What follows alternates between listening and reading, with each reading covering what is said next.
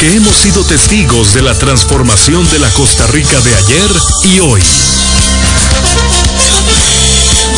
Porque hemos apostado a la libertad de expresión, porque hemos aportado a la solución de los grandes problemas. Programa Charlemos, Radio Actual, desde 1989, escribiendo la historia de un país democrático. Escúchelo de lunes a viernes a las 2 de la tarde. Director Carlos Fernández.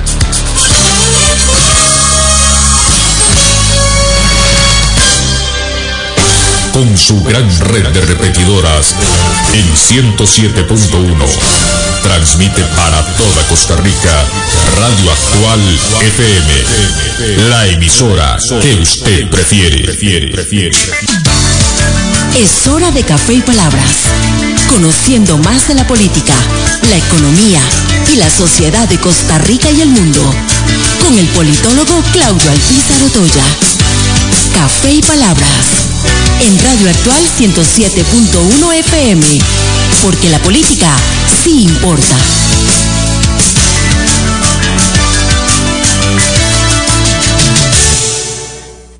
Porque la política sí importa. ¿Qué tal, amigos? Les saluda Claudio Alpizar Otoya a través de Radio Actual 107.1 FM, con la ilusión de siempre de llegar a través de esta emisora y gracias al programa Café y Palabras a donde usted se encuentre en estos momentos, donde usted disfrute la radio o donde usted también pueda disfrutar el Facebook Live que siempre tenemos del programa.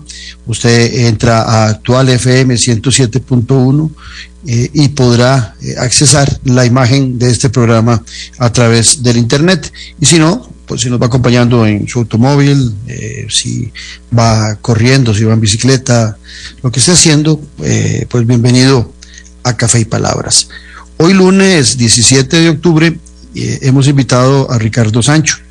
Eh, ustedes lo recordarán a Ricardo seguramente como exdiputado en nuestro Parlamento. Eh, Ricardo está entre los tres candidatos que pretenden presidir el Partido Liberación Nacional. la semana pasada, si mal no recuerdo, miércoles y viernes, tuvimos, no, lunes y, lunes y miércoles, tuvimos a Yayo Vicente y a Enio Rodríguez y hoy pues, la oportunidad de compartirles con Ricardo Sancho. Vamos a hablar con él sobre sus aspiraciones, sobre su interés, sobre el Partido de Liberación Nacional y pues usted sacará sus conclusiones de ese proceso que se avecina para este próximo sábado. Pero antes de conversar con don Ricardo Sancho, así pienso. Así pienso, con Claudio Alpizar, en Radio Actual 107.1 FM.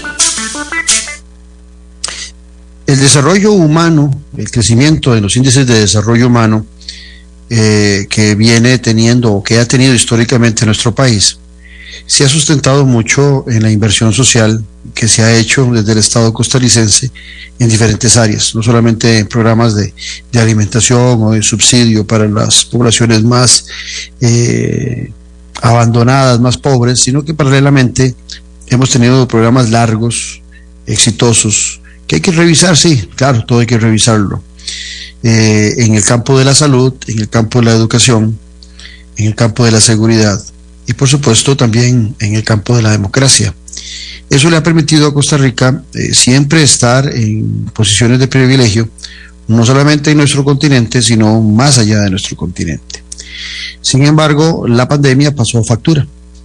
Eh, el tiempo que pasamos en pandemia, prácticamente, qué sé yo, un par de años, le pasó factura al desarrollo humano de todos los países. En el caso de América Latina, Costa Rica se vio menos afectada, pero sí fue afectada en el desarrollo humano. La esperanza de vida que la teníamos en alrededor de 81, 82 años, 81 y unos meses, resulta que ahora aparece la esperanza de vida en 77 años para los costarricenses. Recuerdo que eso se calcula de acuerdo al promedio de la edad en que mueren las personas y ahora el promedio de vida para los costarricenses o la esperanza de vida, más correctamente dicho, es de 77 años. La expectativa de escolaridad Eh, hoy se habla que la escolaridad en la niñez, en la juventud, en la adolescencia de los costarricenses llega hasta los 16 años y medio. Eso sí es un promedio. Y también se habla que la escolaridad promedio de los costarricenses es 8,8, eh, o sea, casi, casi noveno año terminado.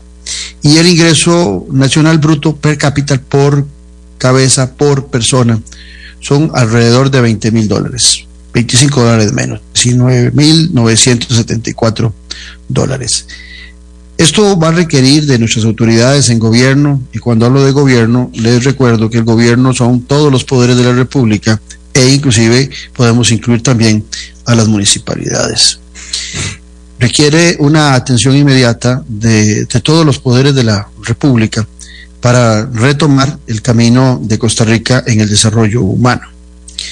Eh, no podemos conformarnos con eh, ser eh, el, el, país que tal vez uno de los que menos se afectó en promedio en relación con los demás países. Debemos retomar el camino que corresponde, que ya venía dañado no por la pandemia, sino por los servicios que nuestro Estado brinda en salud, en educación, en seguridad y en tantas áreas que venían siendo muy golpeadas, tanto por la ineficiencia de la inversión como por temas de corrupción.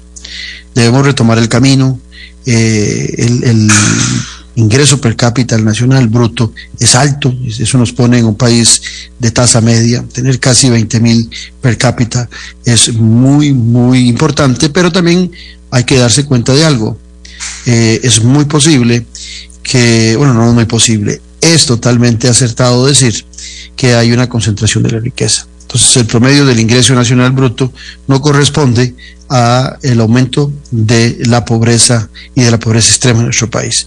Es una lucha que tenemos que enfrentar para buscar que ese ingreso nacional bruto per cápita, alrededor de 20 mil dólares por año por persona, sea realmente eh, de una distribución mucho más acertada para que logremos disminuir la pobreza.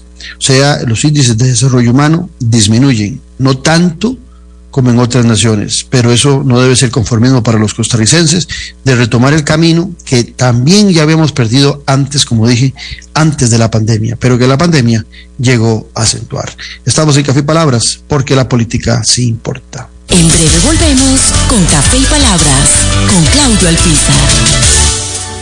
Si usted es amante de la buena política, le invitamos a adquirir el más reciente libro del politólogo Claudio Alpizar Otoya, El elefante, el liderazgo y la política con P mayúscula, ya en su segunda edición.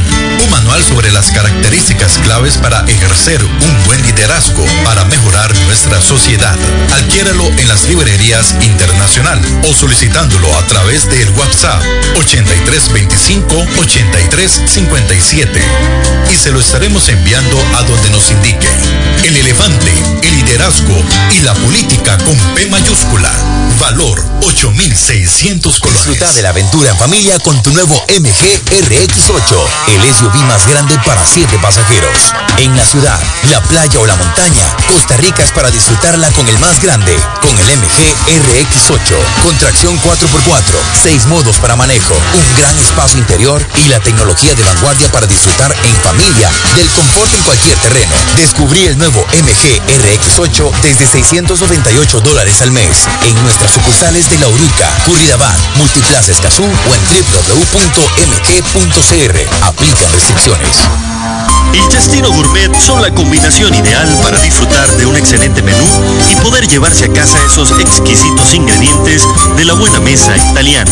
Te brindamos los sabores de Italia, acompañando excelentes vinos de la campiña europea.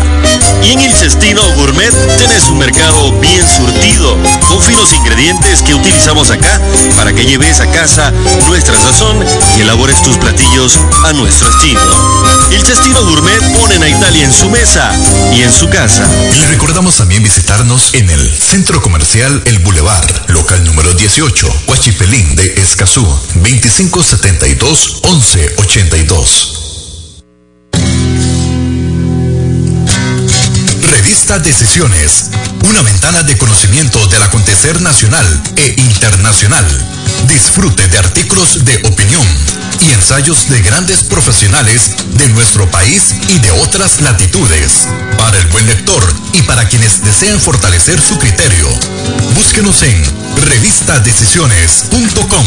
Contáctenos al WhatsApp 2273 1473. Revista Decisiones. La huella en la política. Estamos de vuelta en Café y Palabras con el politólogo Claudio Alpizar. Porque la política se importa, lo prometido es deuda. Aquí está con nosotros don Ricardo Sancho, eh, politólogo, doctor en ciencias políticas, que nos va a acompañar el día de hoy. Eh, y vamos a hablar sobre sus aspiraciones para eh, presidir el Partido de Liberación Nacional. Ricardo, un gusto, como siempre, conversar con vos. Gracias, don Claudio. En realidad, un honor poder compartir con estos micrófonos de Café y Palabras esta mañana. Muchas gracias. Te decía yo, eh, fuera de micrófonos, que la campaña que desarrollas vos y tus, y tus 12 compañeros para presidir el Partido de Liberación Nacional es una campaña eh, de dos frentes. Por un frente, tenés que justificar a nivel nacional o por lo menos a nivel de todos los seguidores del Partido de Liberación Nacional por qué aspiras a, presidir el, partido.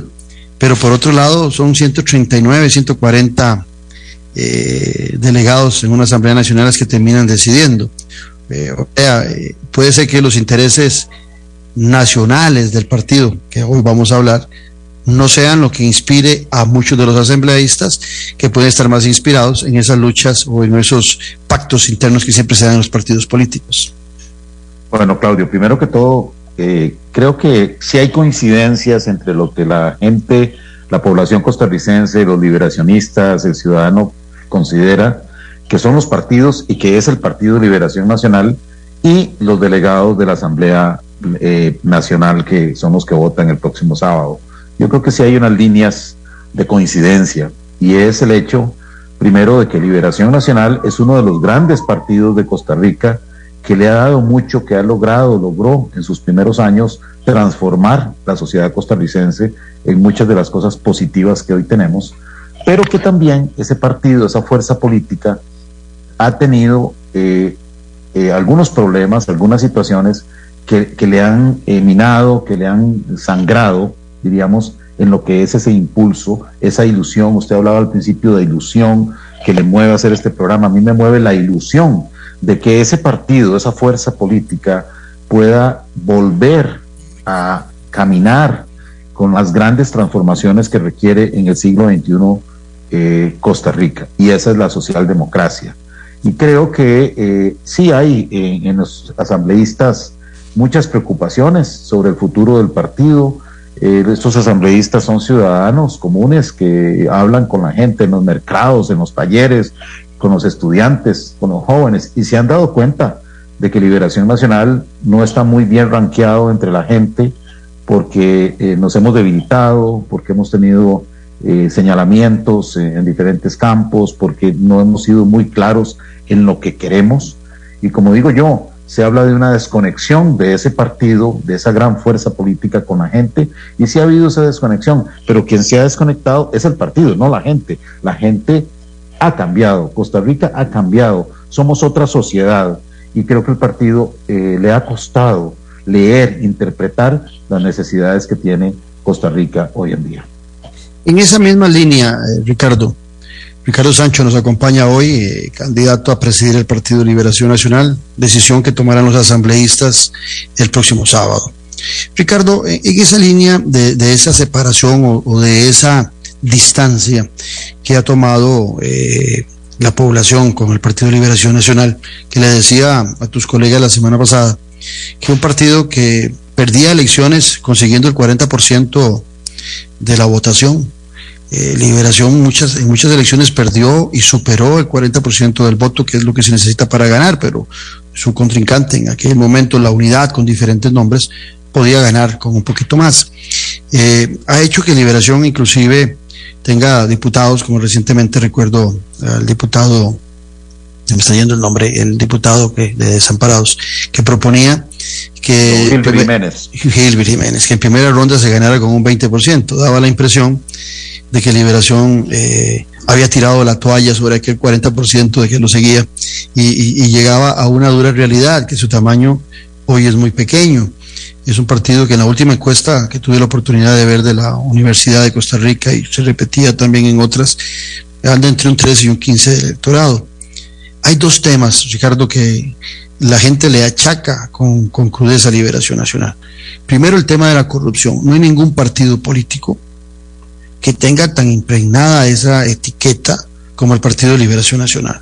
Y el otro es la línea de pensamiento, donde los sectores sociales, en su mayoría, eh, dicen que Liberación perdió su línea socialdemócrata, que Liberación eh, es un partido de derechas, que es un partido neoliberal, eh, y donde se separó de sectores que eran claves en liberación, y ojo, y donde liberación fue padre o madre de esos sectores, sindicalismo, cooperativismo, solidarismo, campesinado, esas dos líneas, corrupción y línea de pensamiento, ¿qué se plantea Ricardo como, como presidente del partido para aminorar ese desgaste o recuperar la credibilidad de esos sectores? Sí, don Claudio. Bueno, primero, estoy de acuerdo. Esos son dos temas vitales para Liberación Nacional. Eh, yo diría que hay otro más, que es la parte organizativa, porque lamentablemente vamos a procesos que los hemos puesto como muy democráticos, porque es el único partido que hace distritales abiertas, que hace convención abierta, otros partidos se reúnen 100 personas y eligen al candidato, Liberación Nacional, que hace que 400 mil personas lleguen a votar por un candidato en una forma abierta. Todos esos procesos que los hemos hecho porque creemos en la apertura, en la democracia, nos están costando también eh, divisiones internas, donde tenemos prácticamente franquicias de dirigentes en los pueblos, en las comunidades, y tenemos esos, ese problema de que después salimos heridos de una convención interna, salimos heridos de un proceso interno, y nos cuesta mucho después sanar esas heridas. Esos son dos temas vitales, y, por eso eh, a mí me mueve eh, trabajar en eso, hay señalamientos de corrupción al Partido Liberación Nacional, lamentablemente, pero también hay mucha gente, habemos mucha gente decente y honesta en Liberación Nacional. Somos personas que nos hemos preocupado por el país, que estamos trabajando, hemos trabajado toda nuestra vida, y yo diría que por una persona o una minoría que tal vez haya entrado en una situación, digamos, de un ilícito o de una sospecha de un ilícito porque tal vez ni siquiera hay un proceso judicial o porque el partido no tenga un fuerte tribunal de ética, eh, mancha a toda la comunidad liberacionista. Eh, yo creo firmemente en los partidos políticos. Eh, en la discusión sobre la democracia, los grandes pensadores, Samuel Huntington, cuando vemos gente que habló muchísimo de la democracia, siempre vemos que hay por lo menos cinco cosas. Los partidos, lo que usted hablaba, la parte social, el desarrollo humano, la institucionalidad del país, la seguridad. O sea, los partidos son esenciales en la democracia. Las grandes democracias tienen partidos que son, eh, que son fuertes, que son robustos y es cierto, también hay partidos o hay sistemas donde hay grandes partidos ¿verdad? El caso de, Honduras, por ejemplo, tiene dos partidos, ha tenido dos partidos tradicionales, o Colombia, que tiene dos partidos, dos o tres partidos tradicionales, y no ha habido tal vez todos los momentos de democracia, pero entonces ha faltado los otros temas que le estoy diciendo, ha faltado comida en la mesa de los, de los ciudadanos, ha faltado seguridad, ha faltado eh, desarrollo humano. Yo creo que la democracia se construye con, con, por lo menos esos cinco aspectos, partido, desarrollo humano, institucionalidad y, seguridad. O sea, tiene que haber eh, elementos en la sociedad. Y por eso eh, yo creo que Costa Rica, eh, a pesar de que la gente de los partidos tiene el peor concepto, de todos, debemos entender, y es un poco lo que usted hace todos los días con sus programas, educar sobre la democracia. Y educar sobre la democracia significa que existan organizaciones políticas que tengan su credo, que tengan su pensamiento y que jueguen el partido que jueguen en la democracia, que, establezcan los... Yo, no puedo, ni usted ni yo, Claudio, podemos ser jugadores de la selección nacional. Tendríamos que primero bajarnos unos cuantos kilos, tendríamos que hacer eh, eh, eh, jugar con algún equipo local, ¿verdad? Y, y ahí nos ponemos la camiseta de la selección. Igual sucede en la democracia. No puede ser que un grupo que no sea un partido participe en unas elecciones por más que sea un grupo social, una fundación, una asociación, tiene que existir los partidos. A mí me preocupa, veamos el caso de Guatemala, usted lo conoce muy bien, vienen los partidos cada vez, cada elección hay partidos nuevos. Eso eh, contradice el sentido de la democracia, por eso a mí me parece que hay que rescatar a los partidos, igual llamaría a la Unidad Social Cristiana, al Frente Amplio, a los partidos que participaron en esta última contienda, que sean partidos que se organicen de una manera eh, legal, estructural y que tengan, que le digan al país qué es lo que piensan. Entonces yo sí creo son estos dos temas, el tema de la corrupción es, un tema eh, en el que yo he hablado de una limpieza ética de liberación nacional y eso significa eh, eh, no ponerse a dispararle, a, echar y a purgar gente, pero sí a que las personas que tengan un cuestionamiento de acá en adelante, porque ya me hicieron una pregunta, me dijeron, ¿qué va a pasar con fulano que hace 10 años? No, no, no, yo esa parte, yo ahorita no puedo entrar a devolverme la historia, ¿verdad? Pero bajo el mandato de una presidencia del Partido de Liberación Nacional, yo voy a luchar porque nadie que tenga un cuestionamiento pueda participar en los procesos internos. Le vamos a decir, compañero, apártese, esto no es un tema personal, organice su defensa y esperemos a ver qué pasa con ese proceso. Implica también tener un tribunal de ética fuerte, porque ¿qué es lo que ha pasado, Claudio? Que el tribunal de ética del partido lo que hace es seguir, eh, trasladar todo a, los tribunales de justicia. Entonces, ¿para qué sirve el, Tribunal de Ética? Tiene que tener ciertas... Esa pregunta te la iba a hacer porque se la hice tanto a, a Yayo como a Enio, eh, que, el, Tribunal de Ética, si va a funcionar como un tribunal judicial, es innecesario que exista porque va va al mismo ritmo o debería ir al mismo ritmo y no tiene el brazo jurídico, sino que es un brazo, ético y moral. ¿Qué, ¿Qué, haría un presidente en el caso tuyo para, para modificar eso cuando eh, me decían eh, los que estaban en, el comité ético anterior de que ellos tenían que respetar el debido proceso judicial? Bueno, o sea, definitivamente el Tribunal de Ética Interno del partido tiene que llamar a las partes, tiene que hacer las audiencias necesarias pero no es decir, bueno, van a ver qué dicen los tribunales, porque entonces sería innecesario.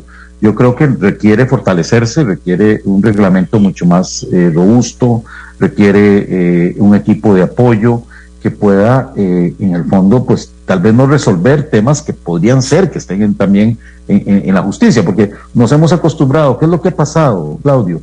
en todas las audiencias, inclusive de la Asamblea Legislativa, que han llevado a funcionarios públicos, no, no liberacionistas, de todo, llegan y dicen, no, yo no puedo hablar porque eso está en sede jurisdiccional del tribunal, eh, de los tribunales. Yo no puedo hablar porque eso, me han dicho mis abogados que no puedo hablar. No puedo hablar por A, por B, por Eso no puede ser. Eso, eso yo creo que eh, debe haber internamente en, en el partido un tribunal de ética ejemplar con gente que ya se eligió. Falta uno por elegir ahora o una el próximo eh, sábado de manera que tendrán todo el apoyo de la presidencia del partido para hacer ese trabajo. En el otro tema, en el otro tema que usted me preguntaba sobre la parte, digamos, de, pensamiento, creo que también ahí hay que ajustar cuentas, creo que definitivamente Liberación Nacional tiene que ir a un congreso ideológico programático. Eh, eh, la gente debe saber las reglas claras, qué es lo que piensa Liberación Nacional.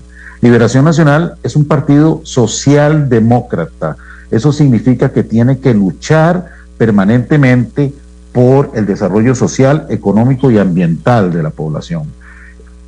Liberación Nacional hizo eso cuando nació, creó toda una institucionalidad para que el costarricense tuviese educación, salud.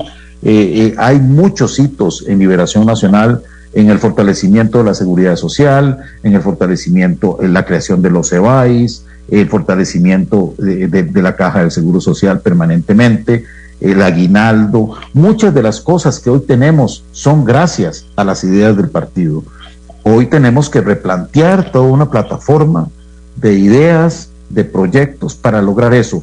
De manera que Liberación Nacional sepa cuál es su política de empleo para que nuestros jóvenes no tengan la vergüenza de salir de una universidad y que el empleador le diga, bórreme del currículum que usted es licenciado.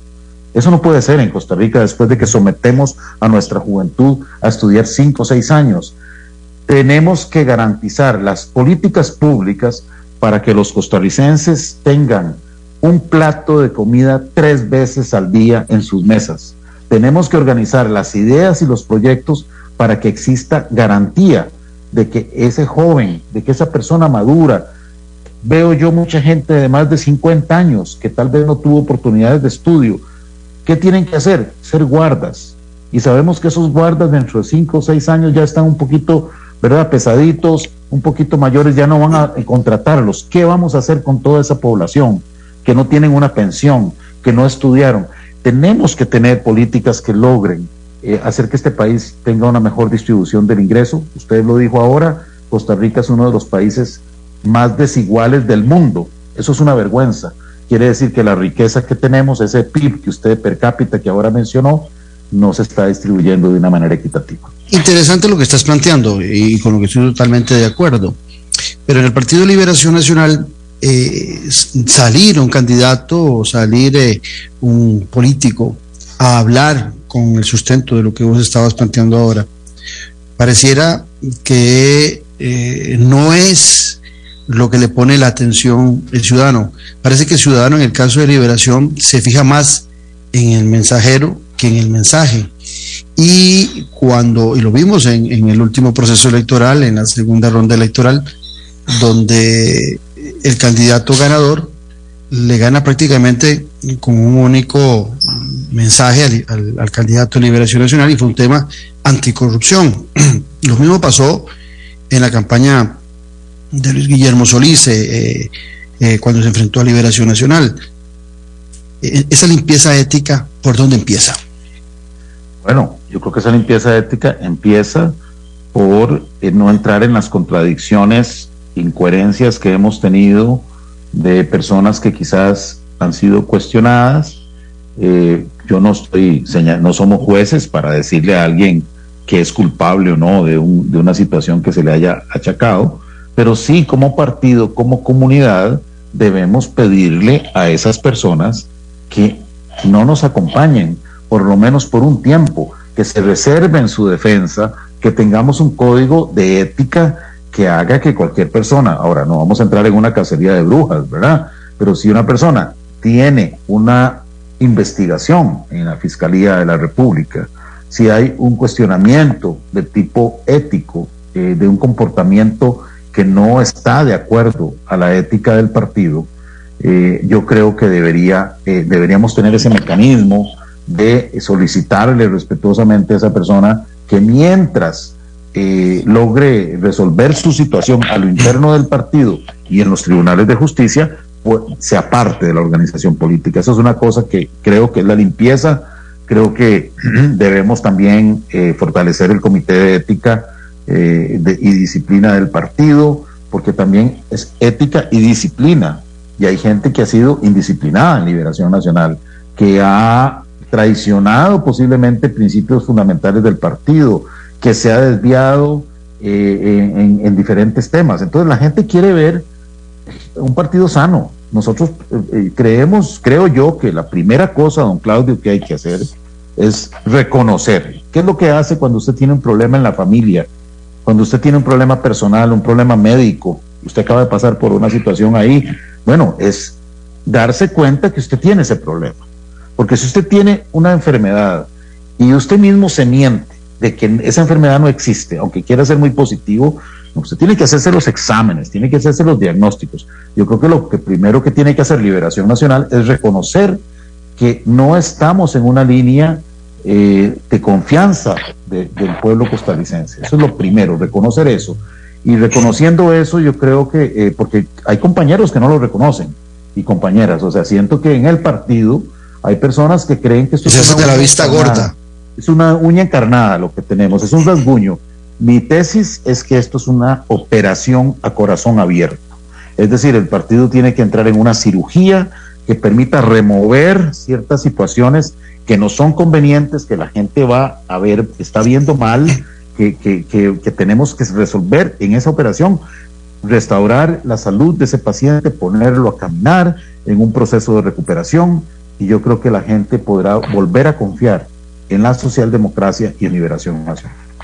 Interesante lo que estás planteando, Ricardo Sancho, porque me haces pensar que uno de los grandes problemas que tiene el Partido de Liberación Nacional con el tema de corrupción se genera en los gobiernos locales, en las alcaldías, eh, tanto en el tema de Diamante como de Cochinilla, que habían otros actores políticos de otros partidos políticos, pero en su mayoría eh, el que estaba más representado en esos casos es el Partido de Liberación Nacional. Le decía yo a tus eh, contrincantes, a tus adversarios en esta elección a la presidencia del Partido Liberación Nacional, que en muchos casos Liberación Nacional, sobre todo en, a nivel eh, regional, se ha franquiciado. Es una franquicia diferente, pero al final de cuentas eh, se ha franquiciado en el sentido de que no se cuida quién llega a ser el candidato alcalde de Liberación Nacional y la línea que debería inducir eh, un presidente, un secretario del partido, un directorio del partido político al alcalde es prácticamente diluida totalmente, no existe. Hay una libertad total de esos alcaldes, de esos regidores de tener comportamientos éticos que no que rayan con lo que pueda estar planteando eh, quien dirige el partido y por otro lado también en el ejercicio de la función pública en cuanto a planteamientos, algunos dicen que en los gobiernos locales no hay línea ideológica, que es un pragmatismo lo que se debe generar. ¿Qué, comentario te merece en un partido político que después de la crisis que vivió el Partido Unidad Social Cristiana se ha quedado solo, se quedó, perdió la elección Johnny Araya con 57, 59 diputados, la perdió Antonio Álvarez con un poquito más de 50, eh, perdón, alcaldes, 57 alcaldes Johnny Araya, 50 alcaldes eh, eh, Antonio Álvarez, 50 alcaldes eh, aproximadamente José María Figueres, o sea, los alcaldes no han sido representativos para que Liberación Nacional, por más cantidad que tenga, pase a segunda ronda en algunas ocasiones o que la gane. y se habla mucho de una maquinaria que es una maquinita para los efectos nacionales, una maquinita de medio verde desde el punto de vista electoral. Bueno, la reforma constitucional que separó las elecciones de alcaldía de las elecciones nacionales, que se hizo como algo sano eh, para tratar de mejorar eh, la democracia, creo que resultó en un proceso mucho muy caro, más caro, ¿verdad? De lo que pasamos en elecciones eh, cada dos años, ya vienen unas elecciones municipales. es una elección donde la gente no está participando, ¿verdad? Estamos hablando de elecciones donde participa prácticamente que 25, 30%. 30% del padrón, o sea, realmente no, no, es, no es importante esto. Hay que mejorar esa parte. Yo creo que la gente no está consciente de lo que significa su primer gobierno, que es el gobierno local, ¿verdad? Donde yo abro la puerta de mi casa y estoy en un gobierno y ese gobierno es el gobierno municipal. Eh, yo sí creo que el partido eh, se ha preocupado, o no se ha preocupado, pero no se ha ocupado en el tema local. El futuro está en los gobiernos locales. Si usted ve las democracias de, Europa, funcionan gobiernos locales muy fuertes. Tanto así que teniendo liberación tantos gobiernos locales en las zonas rurales, es donde le pasaron factura en la última elección que gana Rodrigo Chávez. Porque yo, ah, esa desconexión, esa desconexión que, que, hemos hablado, que existe entre el partido y la ciudadanía, a pesar de que sacamos 900 mil votos en las últimas elecciones, empieza con las zonas costeras. Es decir, la gran desconexión liberacionista está en Limón, está en Guanacaste, está en Punta Arenas, en la zona sur. Ahí nos desconectamos como partido yo no le achacaría a los alcaldes o alcaldesas de esas localidades. Yo creo que es el partido que de alguna manera no vio como prioridad esas zonas. Yo creo que para poder rescatar esas alcaldías, Liberación Nacional tiene que ir a un programa específico de desarrollo en cada una de esas áreas. Le cuento que ya me comprometí con alcaldes y dirigentes de Limón para desarrollar un programa en la zona atlántica.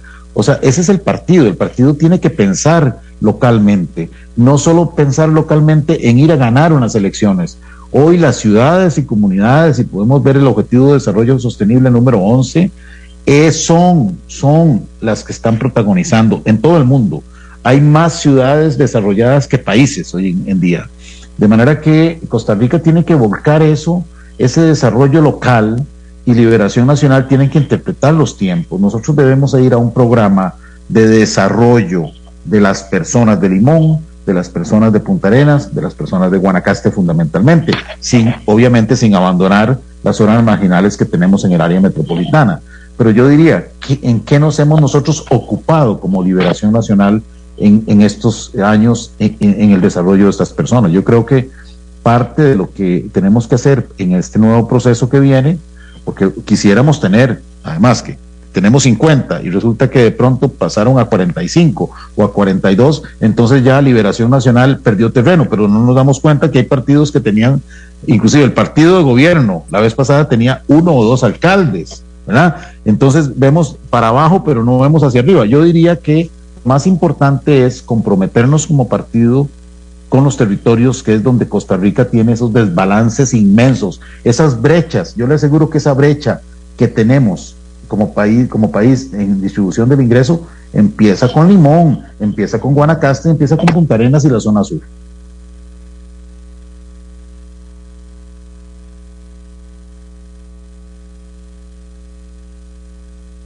No le escucho, don Claudio. Te decía que Liberación cumplió 81 años de existencia. Es el decano como partido político. Sí, 7-1, perdón. Eh, es el, partido decano de la política nacional. Eh, antes, los partidos políticos, cuando surgían en Costa Rica, es que antes hablabas vos de partidos políticos, que es un tema importante en una democracia. Los partidos políticos, a sabiendas de que Liberación era un partido bien hecho, bien estructurado, con estructura, con ideología, los partidos que surgían tenían ese machote, por decirlo de alguna forma, que tenían que copiar para poder participar. Le costó a la Unidad Social Cristiana hasta los años 80 logra establecer un partido eh, con ideología, con estructura, con un único nombre y de ahí en adelante no estar en esas variaciones de nombres y de banderas. Diferente Liberación Nacional. Decía un artículo que escribí hace algunos días sobre el Partido Liberación Nacional que Liberación arranca con una premisa que era de Descartes. Pienso, luego existo. Pero resulta que liberas, porque liberación nace pensando, primero el Centro de Estudios Nacionales, de los Premios Nacionales, y después nace en el 51 liberación. Pero antes pensó. Pero resulta que liberación ahora existe, pero no piensa. Y cuando piensa, porque los oigo a ustedes, a, a, los tres creo que los he oído hablar de un congreso ideológico, pero liberación cada vez que entra en crisis hace un congreso ideológico viene una campaña electoral y se olvida, de letra muerta. ¿Qué pasa? O sea, ¿por qué esos cambios en liberación? Eh, de ahora existo y luego pienso.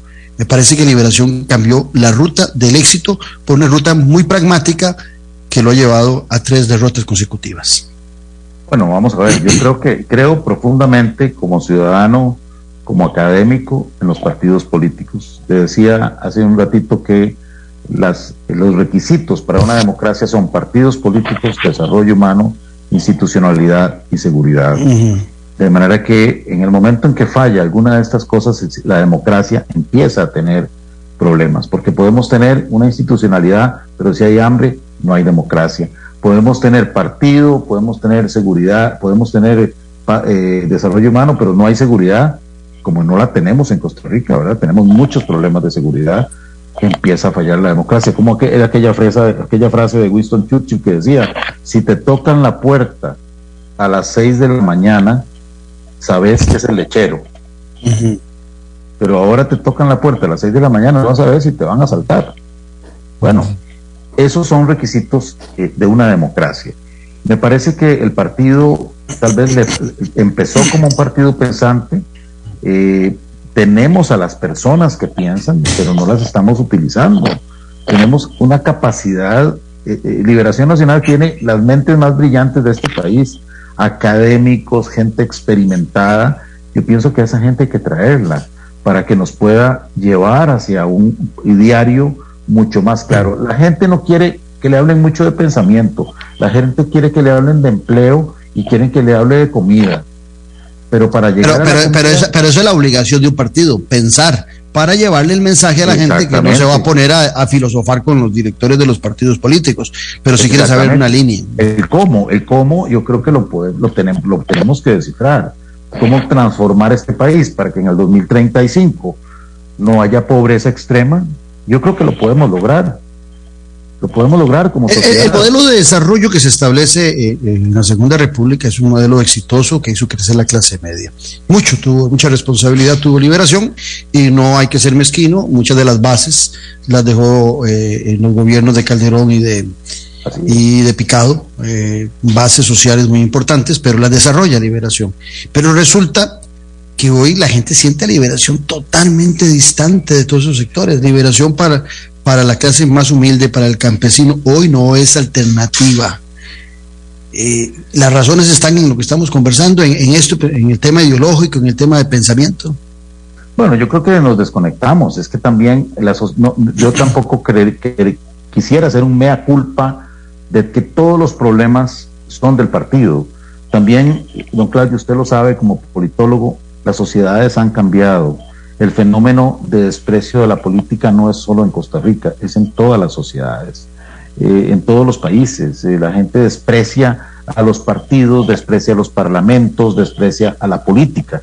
Yo creo que parte de lo que tenemos que hacer es rescatar lo público, rescatar lo que es quitarnos ese egoísmo, ese egocentrismo de que solo nos preocupamos por lo mío, por lo que pase hoy, tenemos que pensar que vivimos en una sociedad y que lo que haga la municipalidad, lo que haga el gobierno, lo que haga la institución, nos va a afectar negativa o positivamente. Yo creo que es parte y es una ironía que siendo un país tan educado, con tanta educación, en lo que está en crisis, que no tengamos la educación política de entender que dependemos unos de otros y que dependemos de alguna manera de lo que piensen nuestros líderes.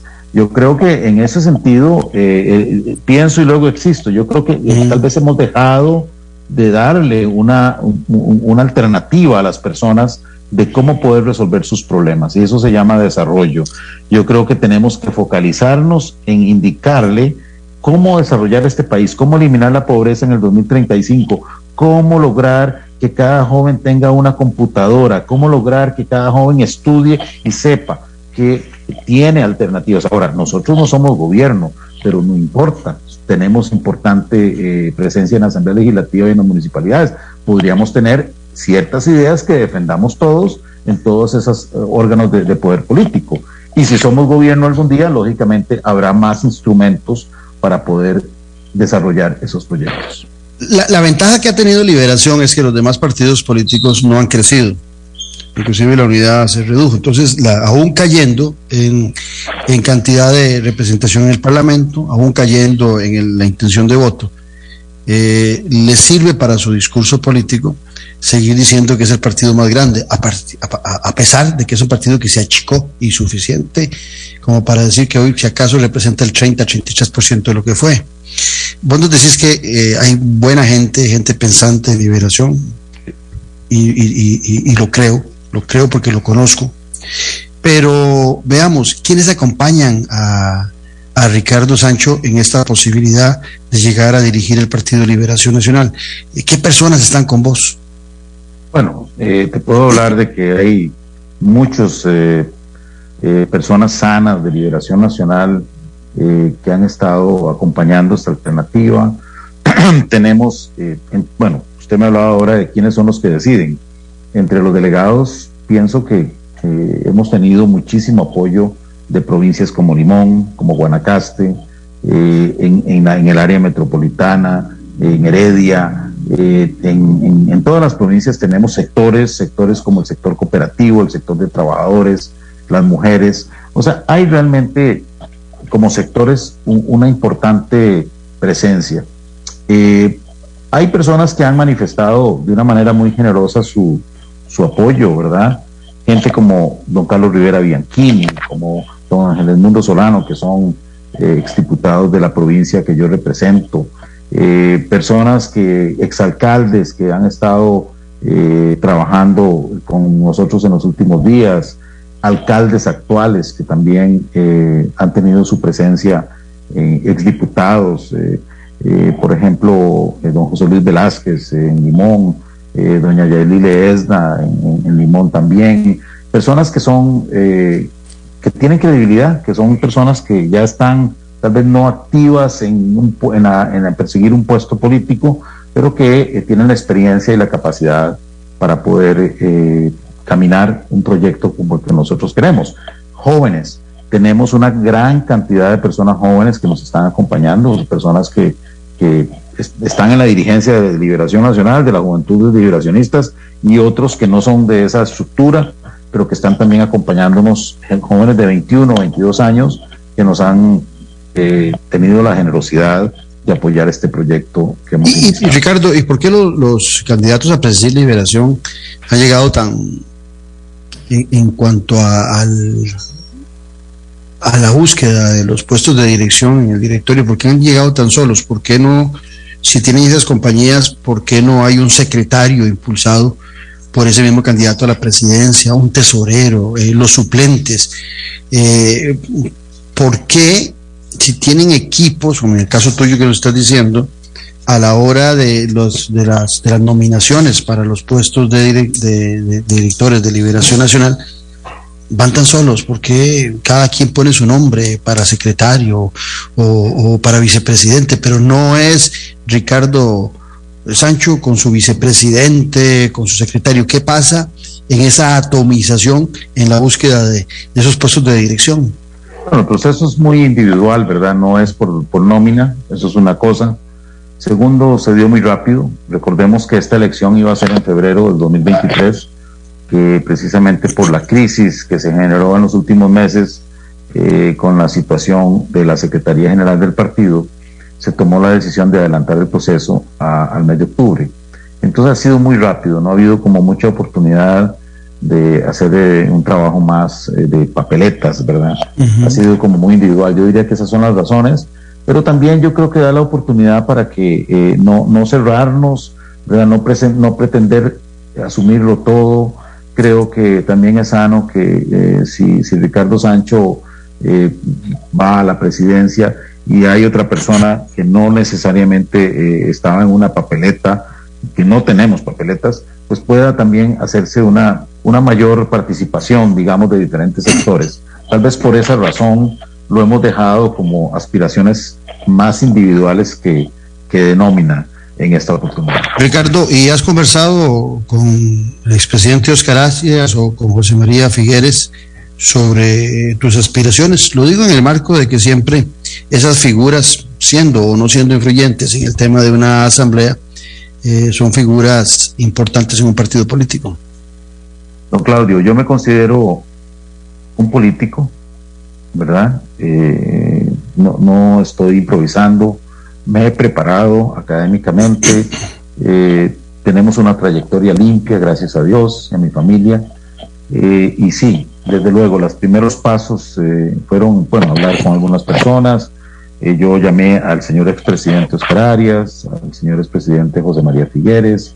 Eh, había conversado antes de que tomara la decisión con doña Laura Chinchilla, eh, también con diferentes figuras de Liberación Nacional. He hablado con ellos y les, les dije de primera mano, mira, tengo interés en esto, porque son figuras que hay que respetar y yo considero que tienen el respeto y, y la trayectoria para primero pues no tal vez consultarles, sino eh, informarles que este servidor iba a... ¿Y no, no, no te han ofrecido apoyo a ellos? Bueno, yo creo que todos simpatizan, pero yo no podría, digamos, comprometer a, a, ninguno de ellos. O sea, te, hablan muy positivamente. Yo creo que con el caso del doctor Oscar Arias, eh, tuve la oportunidad de estar en el gobierno, eh, primer gobierno, como cónsul general en Canadá, posteriormente como presidente ejecutivo de la IA, o sea, tengo una excelente, digo yo, relación con don Oscar y participé en sus gobiernos. Con el eh, ingeniero José María Figueres tuve la oportunidad de, trabajar con él, ayudarle en casa presidencial, en su gobierno. Eh, y Te decía que ibas a ser el primer lugar de él por Cartago y no lo fuiste. Bueno, se tomaron decisiones que yo creo que fueron en parte producto de esas decisiones, yo no lo digo por este servidor, sino en general hace un año y un mes, más o menos, año y quince días que se, hizo esa asamblea para elegir candidatos a diputados y sin detrimento de ninguna o de ninguno, creo que ahí empezó el entierro de Liberación Nacional, porque quedaron muchas personas heridas y muchas personas quedaron fuera de la campaña. Eh, no fue el caso de este servidor, porque yo me incorporé, porque independientemente eh, uno no va a resentirse por, no haber llegado a un puesto de diputado, pero eh, yo siento que ese, eso, esa, como se manejó esa parte, quizás eh, no fue la mejor manera y quedaron, como le decía al principio, esas heridas eh, que nunca son buenas en, un partido político. Mucha gente señala, señala que en Liberación Nacional, a mí me llama mucho la atención lo siguiente, que en Liberación Nacional se escogen los diputados a dedo, a dedo del candidato. Sin embargo, Liberación es una asamblea que siempre es complicada. Por supuesto que hay mucha influencia del candidato y de algunas figuras para que otros salgan de diputados. Eh, y en los partidos, estos franquicios, esos partidos nuevos, pues eh, eh, el dedo es directo. Es más fácil escoger a, dedo al primer lugar por San José, el Partido Progreso Social Democrático. Se busca una figura muy popular y muy limpia y se pone. Pero es curioso porque en los partidos pequeños sí el dedo es directo, se escoge a la gente sin, sin mayor eh, eh, disputa, sino que se colocan tal y como, como, como se requiere, pero es al Partido de Liberación al que se le critica y, lo vimos en campaña electoral donde la gente decía es que va eh, la esposa del exdiputado, la hija de, perdón, el papá de la hija que fue diputada, el hermano del presidente que fue diputado, eh, la hija del ex candidato. Eso afecta mucho esta, esta toma de, de, esa percepción que tiene el ciudadano de que se escoge a dedo, a pesar de que el proceso es mucho más complicado en liberación para ser diputado. Pienso que hay que ser justo en decir que muchos, eh, muchas familias eh, tienen diferentes liderazgos, ¿verdad? Yo no podría decir, no, no es mi caso, ¿verdad? De que yo tenga hijos o, ¿verdad? Descendientes que estén metidos en esto, pero hay familias en donde eh, pues han, sido líderes todos. Yo, yo pienso que habría que ser muy, muy, eh, ¿verdad? muy, muy cuidadoso en, no señalar que necesariamente es porque es familia, ¿verdad? En muchos casos puede ser que haya liderazgos dentro de una misma eh, casa, ¿verdad? Se da también eso. pero yo creo que lo que sí prevalece y que creo que no está bien es que vayamos a procesos muy caros ¿verdad? De, de, para lograr una diputación, ir a unas distritales, cantonales, provinciales, y que luego eh, de todo eso, al final se decida sobre otras personas. Eso es lo que la gente resiente, porque dicen, ¿para qué me metí en una papeleta? ¿Para qué sirvió ser delegado? ¿verdad? Ese tipo de reclamos son los que tenemos, porque somos un partido que, que ha logrado ser muy sofisticado en ese tipo de procesos. Como usted lo dice, los otros, la mayoría de los otros partidos, el candidato dice va a fulana, fulano y se acabó. Pero a liberación sí se le juzga cuando eh, se dan, eh, digamos, esos nombramientos. Inclusive los, la mayoría de los partidos, a excepción de la unidad y el PAC, siempre ponen doble postulación a sus candidatos, ¿verdad? Bueno, eh, a excepción también del Partido Progreso que no lo hizo con, con Rodrigo Chávez. Eh, tu opinión de, la salida y los argumentos que dio Laura Chinchilla, nos quedan alrededor de cinco minutos, Ricardo, eh, donde también la expresidente pedía la salida o que se hiciera a un lado de Araya, de, Santi, de Figueres, de, de los Arias. Eh, ¿Qué opinión te merece? Bueno, yo creo que hay, un, digamos, una fatiga, eh, hay una fatiga que la gente percibe de los líderes actuales estará en ellos tomar las decisiones. Yo no podría eh, pedirles eh, a ninguna de estas figuras quítese, sálgase, no estaría dentro de mis funciones hacer eso. Yo sí creo que uno, uno mismo en política sabe que cuando debe hacerse a un lado, ¿verdad? Cuando hay, digamos, repudios o hay cansancio, y yo creo en la inteligencia de estas personas, así como lo hizo doña Laura, de saber en qué momento pueden hacerse a un lado, yo no digo que se vayan para siempre, ha pasado muchas veces eh, que más bien eh, el descanso de un líder, más bien después la gente lo está pidiendo, ¿verdad? Pero a veces sí eh, hay una saturación, tal vez, eh, hay, mm, ¿verdad?, reclamos para, para unos y para otros. Eh, yo creo que, que es sano, de alguna manera, a veces despejar la cancha para que nuevos liderazgos se asomen al, partido. ¿Iba, iba, a ser, ¿Iba a ser Ricardo un, un presidente de, de cuatro años? o igual que los últimos dos, José María Figueres y Guillermo Constella, a los dos años va a renunciar por alguna aspiración a una precandidatura? No, no, no, yo estoy pensando en dedicarle estos cuatro años de mi vida al partido, de poder apoyarme en muchas personas de los territorios, en hacer énfasis en, sobre todo en la parte rural y costera de Costa Rica, en sacar el partido del área metropolitana, en el sentido de tener más apertura y eso requiere un trabajo de compromiso de los cuatro años. Una, una pregunta que siempre es incómoda porque es hablar de uno mismo. ¿Por qué es mejor Ricardo Sancho que Enio o que Yayo? Bueno, yo creo que es, incómodo porque son excelentes compañeros. Eh, mi campaña ha sido limpia, no he criticado en lo mínimo a ninguno de los dos compañeros que están en la contienda. Son amigos los dos, los dos son personas con las que de alguna manera hemos tenido contacto, relación, ¿verdad? Yo lo respeto muchísimo, pero yo sí creo tener, digamos, eh, varias ventajas. Una es la experiencia parlamentaria, estamos en oposición eh, y requiere conocer la Asamblea Legislativa, y eso creo que es un plus que tiene este servidor sobre los otros candidatos. Me parece que también conozco el partido, creo que de los tres el que más conozco el partido, fui desde 1975, desde marzo del 75, militante de Liberación Nacional ininterrumpidamente. Estuve en la juventud del partido, sé lo que son estos procesos, sé las grandezas y los errores del partido y me parece que eso eh, tal vez sin, deslegitimar jamás ni decir que ellos no lo conocen, creo que los, lo conozco más por haber estado eh, involucrado en todos los procesos. Ricardo, eh, muchas gracias por sacar el rato para conversar y siempre es un gusto hablar con vos. Gracias, don Claudio, lo felicito por el programa y por todo ese esfuerzo que usted hace por que la gente vuelva a creer en la democracia de Costa Rica. La gente considere que la política sí importa. Muchas gracias a todos los que nos escucharon. Nos esperamos mañana al ser las 9 aquí en Café y Palabras, porque usted igual que yo sabe que la política sí importa. Esto fue Café y Palabras esto fue Café y Palabras, porque la política sí importa, con el politólogo Claudio Alpizar Otoya. Escuche Café y Palabras de lunes a viernes a las 9 de la mañana por actual 107.1 FM. Café y Palabras.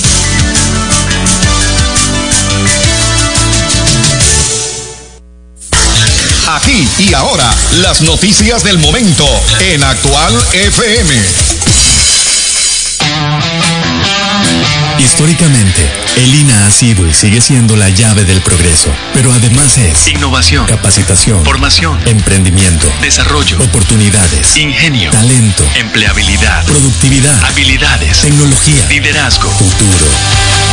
INA, tecnología e innovación para la empleabilidad.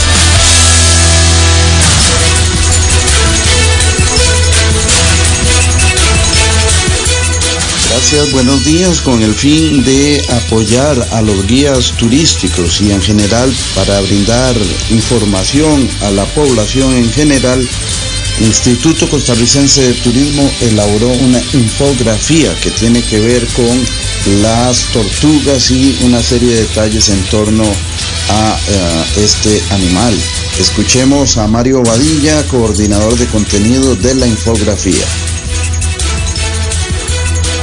El Instituto Costarricense de Turismo, en asocio con el Sistema Nacional de Áreas de Conservación, hemos desarrollado un infograma sobre las tortugas marinas que anidan en Costa Rica, tanto en la costa pacífica como en la costa caribeña.